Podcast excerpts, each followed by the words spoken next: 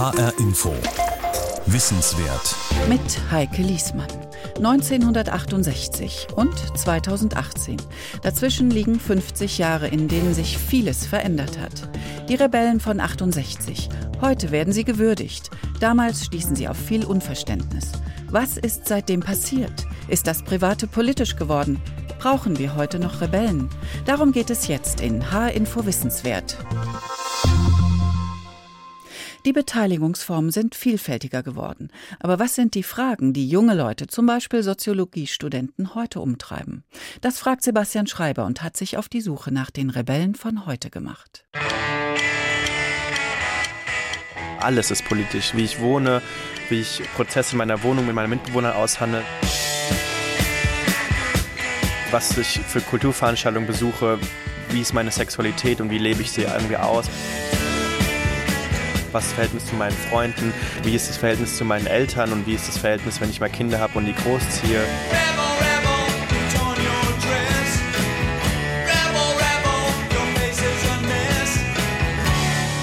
Ich glaube, es müsste eher die Frage gestellt werden, gibt es einen Raum, der nicht politisch ist? Ich glaube, das kann man verneinen. Felix Sauer und der Song Rebel Rebel von David Bowie. 1968, vor 50 Jahren, da war Felix Sauer noch lange nicht geboren. Doch der 27-Jährige ist ein Erbe dieser Zeit. Alles ist politisch in seinem Leben, sagt er. Und die Fragen, die ihn umtreiben, es sind die gleichen wie vor 50 Jahren. Wie soll die Gesellschaft sein? Wie das eigene Leben aussehen? Nicht einfach hinnehmen, was gewohnt ist. Für den Soziologiestudenten sind die Missstände von damals längst nicht beseitigt. Felix Sauer engagiert sich als Referent für politische Bildung beim AStA der Uni Frankfurt. AStA steht für Allgemeiner Studierendenausschuss. Der AStA wird vom Studierendenparlament gewählt, ist eine uniweite studentische Vertretung, engagiert sich auf vielen politischen Feldern, bietet Sozialberatung an und betreibt ein Café. In Frankfurt ist der AStA linksgrün geprägt und steht damit fast in der Tradition der 68er Bewegung. Felix Sauer plant mit dem Bildungsreferat zum Beispiel Demonstrationen. Er sagt, einiges habe sich in den vergangenen fünf Jahrzehnten zwar verändert, auch verbessert, doch verknöcherte Strukturen an der Uni gäbe es immer noch, genau wie damals. Wenn wir uns die Frage stellen, ob heute noch Politik in der Universität möglich ist und äh, die Kämpfe von damals Feminismus, Antikapitalismus weitergeführt wird, dann kann man das mit Ja beantworten, aber sie zeigen sich anders. Sie zeigen sich zum Beispiel anders, wenn eine MeToo-Batte in Hollywood anfängt und kurze Zeit später hier auch an der Uni thematisiert wird, dass es sexuelle Übergriffe gab. Wenn Polizeiwillkür im Bahnhofsviertel passiert, dann betrifft es auch Studierende, die hier in der Frankfurter Uni sind und wir als AStA machen was dagegen. Also wir versuchen sozusagen anzuknüpfen an gesellschaftliche Themen, die sich hier an der Uni kristallisieren und wessen Kämpfe wir hier weiterführen können. Nur mit dem Unterschied, dass Felix Sauer als Teil der Studierendenvertretung sozusagen aus dem System heraus agiert. In den Kämpfen, wie er sie nennt, finden sich viele der Themen wieder, die schon die 68er-Revolte prägten. Antikapitalismus und Antirassismus zum Beispiel.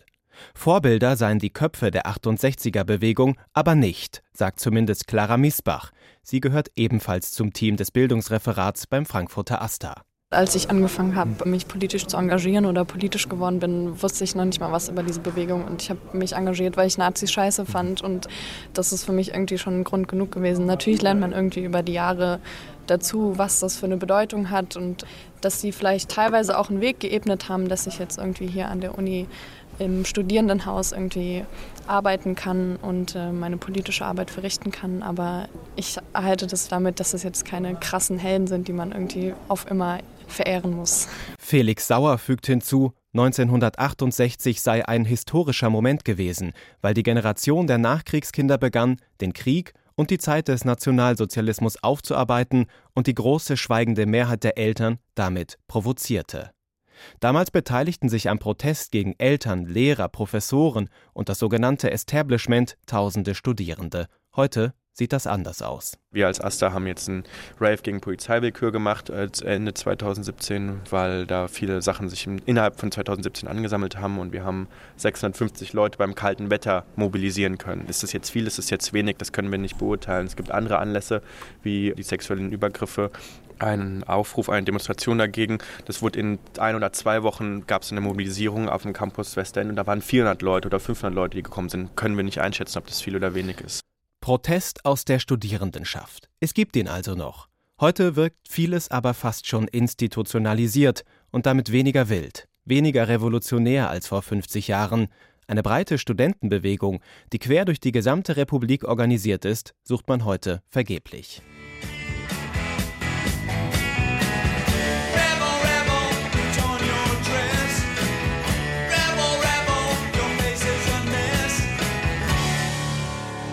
Folgt man der Sinus-Jugendstudie aus dem Jahr 2016, gehören Felix Sauer und Clara Miesbach zu einer immer kleiner werdenden Gruppe. Nach 72 ausführlichen Interviews mit Jugendlichen kommen die Forscher zu dem Schluss, noch nie seit dem Zweiten Weltkrieg waren junge Menschen in Deutschland so wenig rebellisch wie heute. Die Meinung der älteren Generationen gelte heute als voll in Ordnung und nicht, wie vor Jahrzehnten noch, als ziemlich uncool.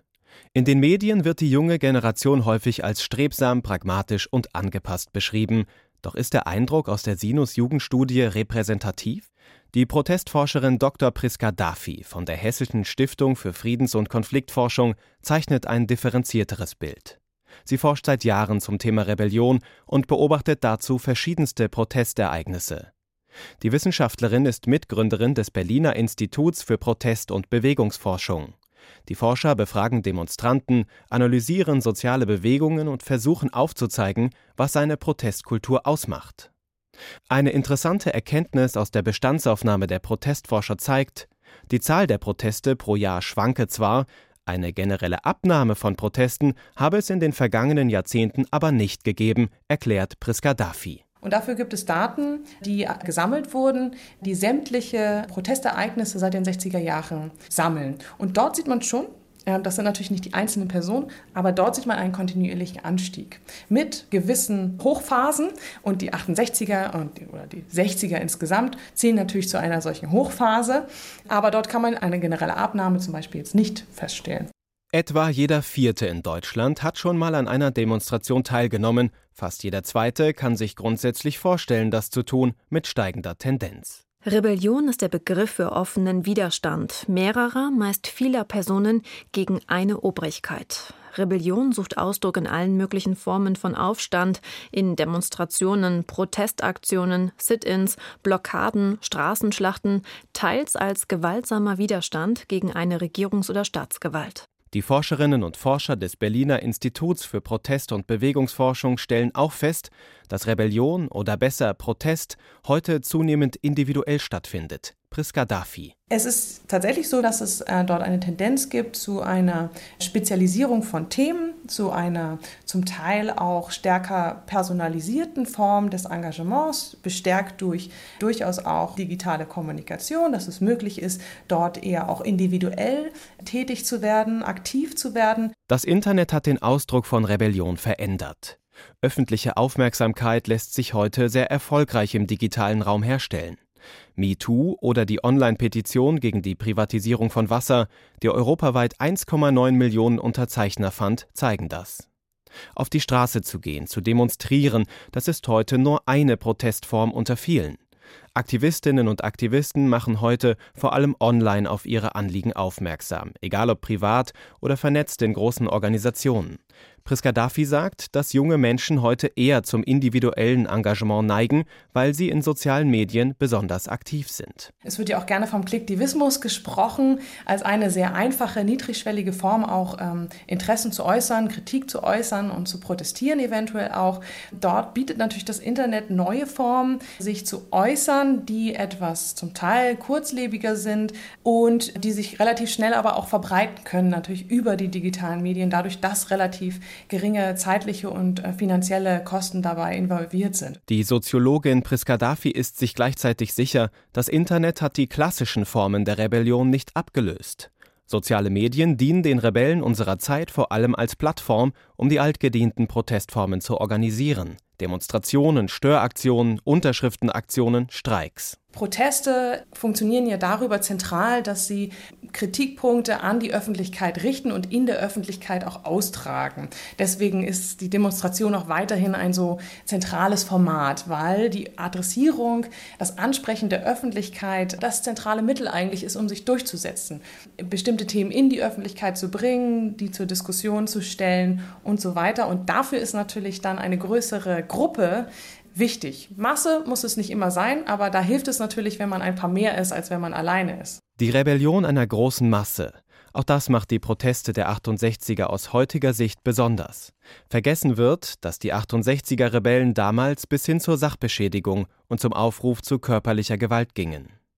Wie sehr wirken sich diese Ideen von damals auf heutige Bewegungen aus? Priska Dafi und ihre Kollegen haben dazu die Teilnehmer aktueller Proteste befragt. Als ein Erbe sehen die Forscher vor allem das Thema Antifaschismus. Aber auch die Solidarität mit den Menschen in anderen Ländern ist ein wiederkehrendes Motiv. Heute sagen wir dazu transnationale Prozesse oder Globalisierung. Wirtschaftsthemen sind Auslöser für Proteste gegen Freihandel oder das Abkommen TTIP. Und der G20-Gipfel im vergangenen Jahr in Hamburg zählte ebenso dazu.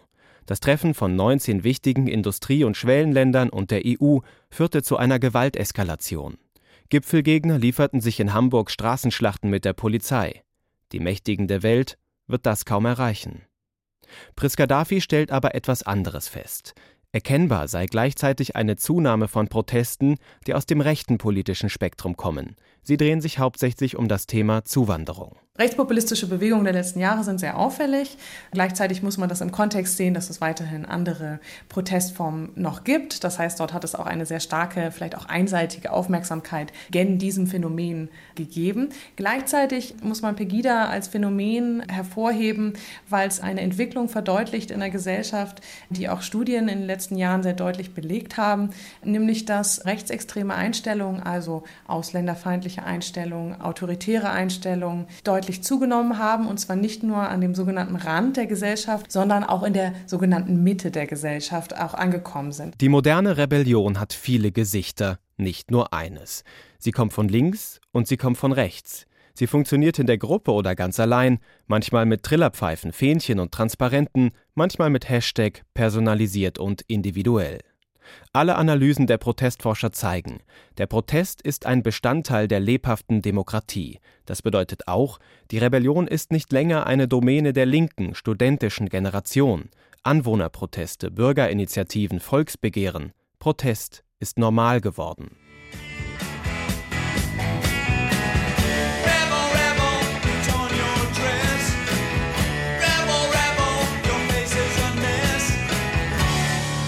Manchmal reicht es schon, seine Überzeugung einfach vorzuleben.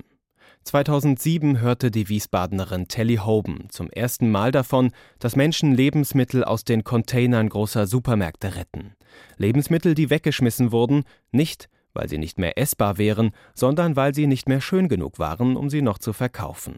Telly Hoban fing an, solche Lebensmittel aus den Containern zu holen. Es gibt immer weniger Menschen, die überhaupt wissen, wie Lebensmittel wachsen, wo sie wachsen. Und wir sehen im Grunde nur das Endprodukt, das aber gewisse Normen entsprechen muss. Sich nicht nur fragen, wie könnte eine andere, bessere, bewusstere Lebensform aussehen. Auch das gehörte schon zur Bewegung von 1968, als Menschen etwa in Kommunen zogen oder die Grenzen freier Liebe erkundeten. Telly Hoban ist es wichtig, ihre Idee von einem nachhaltigen Konsum weiterzugeben, etwas anzustoßen. Es begann mit ihrer Überzeugung, dass es falsch ist, Essen wegzuwerfen, das eigentlich noch gut ist. Dann ging Hoban mit dem Thema an die Öffentlichkeit. Sie begann, sogenannte Schnippelpartys zu veranstalten, bei denen die geretteten Lebensmittel dann auch verarbeitet und mit vielen Menschen geteilt wurden. Die Kritik am Konsum wurde für Telly Hoban zu einem Lebensmodell. Ich habe das praktisch publik gemacht, dieses, dieses Tabuthema und vielen Menschen, die das auch getan haben, vor allem Studenten, ähm, wollte ich das Gefühl, wollte ich ihnen vermitteln, sie sind kleine, kleine Retter, kleine Rebellen und müssten sich nicht irgendwie dafür schämen und es für sich behalten, was sie tun. Ja? Also sie sollten stolz drauf sein, dass sie Lebensmittel retten. Lebensmittel aus Containern sucht Telly Hoban heute nicht mehr. Mittlerweile betreibt sie ein eigenes Restaurant in Taunusstein bei Wiesbaden. Die Lebensmittel dafür bezieht sie von ausgewählten Betrieben, die Telly Hobens Idee eines nachhaltigen Konsums teilen. Wer rebelliert, brauche einen langen Atem. Nur dann gehe es voran, sagt sie, und blickt zurück, ganz so, als sei ihr Leben ein kleines Abenteuer. Ich habe erreicht, dass ich aus den Mülltonnen von Wiesbaden zum Europarat nach Straßburg steigen konnte und dort eine zehnminütige Rede halten konnte über das Thema Lebensmittelverschwendung. Und ich habe zudem erreicht, dass ich als ehemalige Containerin, jetzt Gastronomin bin. Das ist schon ein ziemlich interessanter Werdegang. Telly Hoban wird weiter rebellieren. Genau wie viele andere Menschen in dieser Republik. Denn Rebellen gibt es nach wie vor. Und sie unterscheiden sich oft gar nicht so sehr von den Rebellen von 1968. Viele Themen von damals sind heute noch aktuell, aber die modernen Rebellen spezialisieren sich. Sie kämpfen für persönliche Anliegen, schaffen Öffentlichkeit für ihre Themen. Eines aber bleibt gleich. Rebellion braucht Entschlossenheit, den Willen zur Veränderung, bei den Einzelnen. 1968 wie heute. Das Private ist politisch. Wer sind die Rebellen von heute? Das war ein Beitrag von Sebastian Schreiber. HR Info. Wissenswert. Rebellen können so etwas wie der Schmierstoff für Veränderungen sein, sagt Christoph Keppeler. Er lotet in seinen Überlegungen aus, wozu Rebellen gut sind und ob eine Gesellschaft sie braucht. Ich bin dagegen, ihr seid dafür, ich bin dagegen. Ich bin nicht so wie ihr, ich bin dagegen. Egal worum es geht, ich bin dagegen. Die Gruppe Die Ärzte hat ihr Lied Rebell genannt. Ich bin dagegen, egal worum es geht. Ist das Rebellion in ihrer reinsten Form auf den Punkt gebracht? Ich bin dagegen, egal warum. Das ist, so gesagt, natürlich schon eine vernichtende Kritik am Rebellen. Der Rebell ist da der, der ohne wirkliche Ambition, ohne gutes moralisches Ziel ist.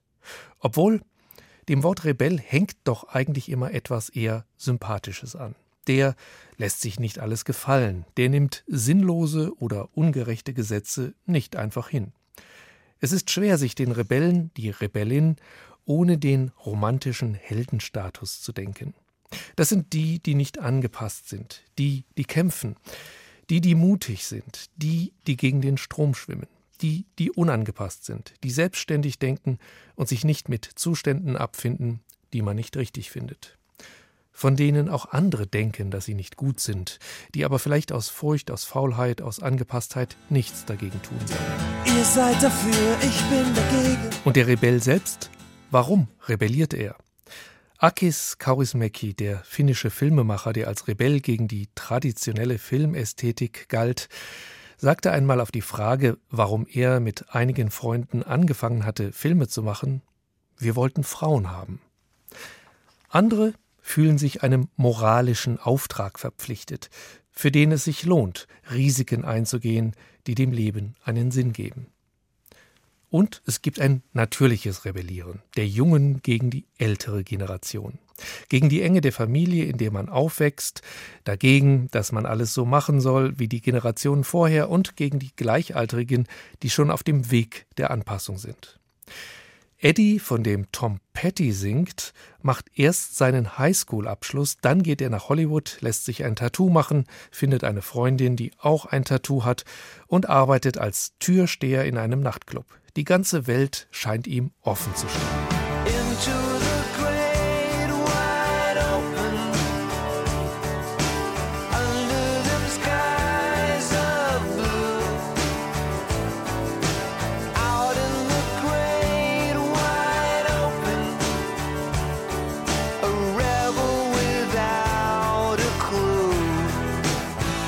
A Rebel Without a Clue. Ein Rebell ohne Plan.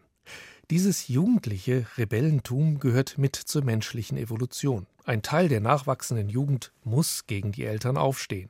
Genau das Gegenteil, wie sie wollen und dadurch einiges verändern in der Welt. Ein anderer Typ Rebell ist der, der auch im höheren Alter gerne dagegen ist, der sich mit vielen anlegt, der unstet und unbequem ist. Da stellt man sich gerne einen grantelnden Bayern vor, denn von manchen Volksstämmen sagt man, sie hätten das Rebellische an sich im Blut. Die Schotten, die Basken oder die Bayern.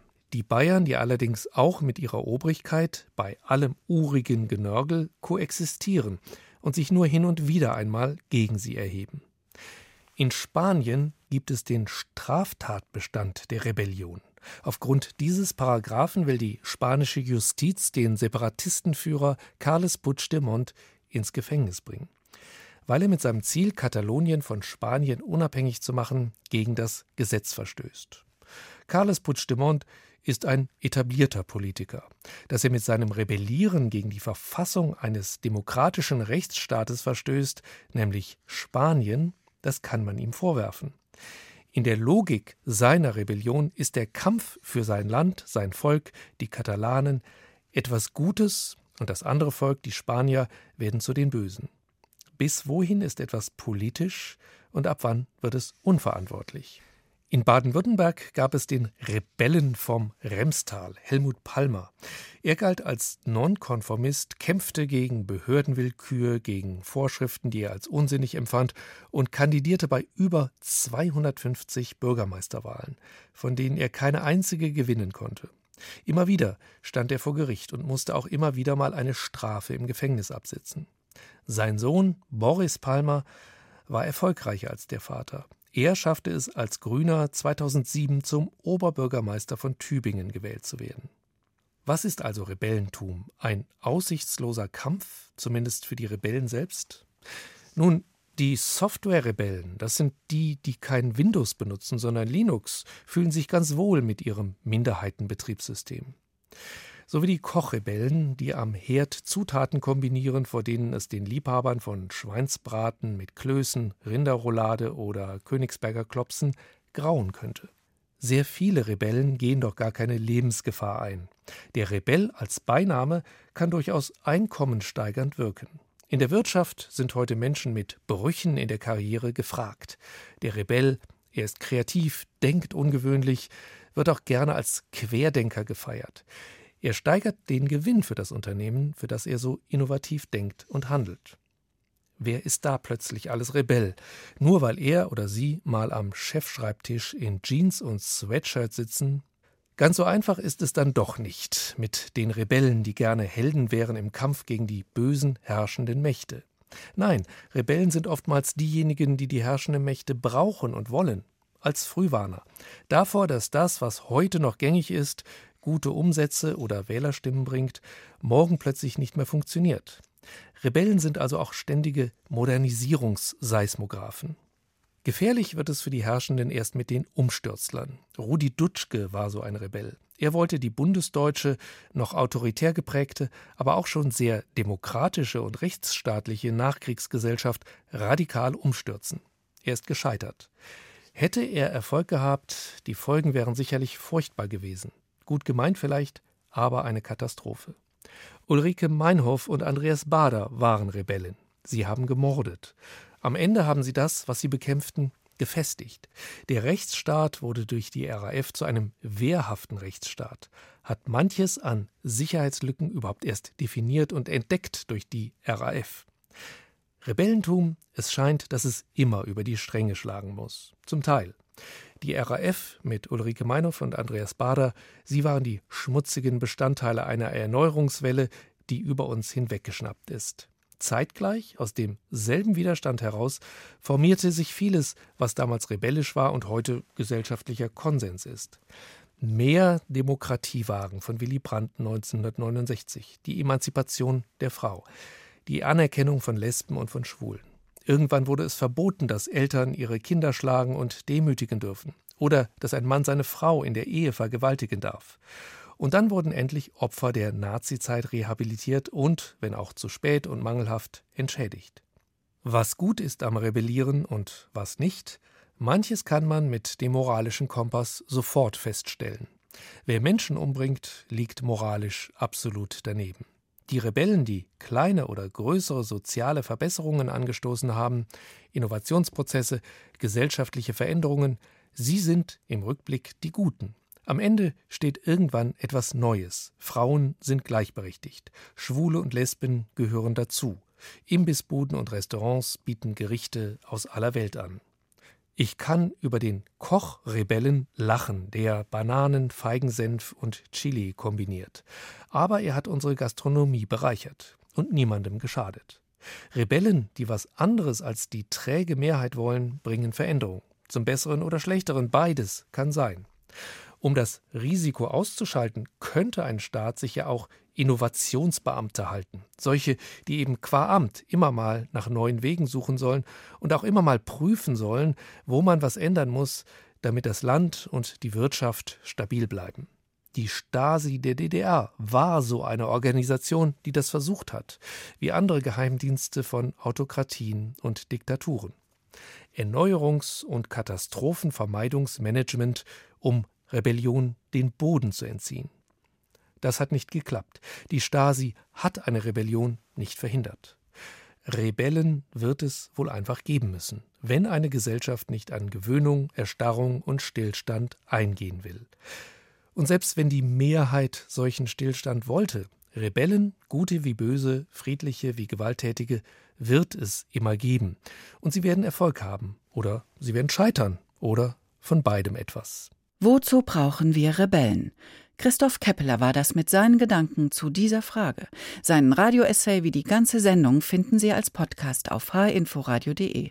Das war H-Info Wissenswert. Mein Name ist Heike Liesmann.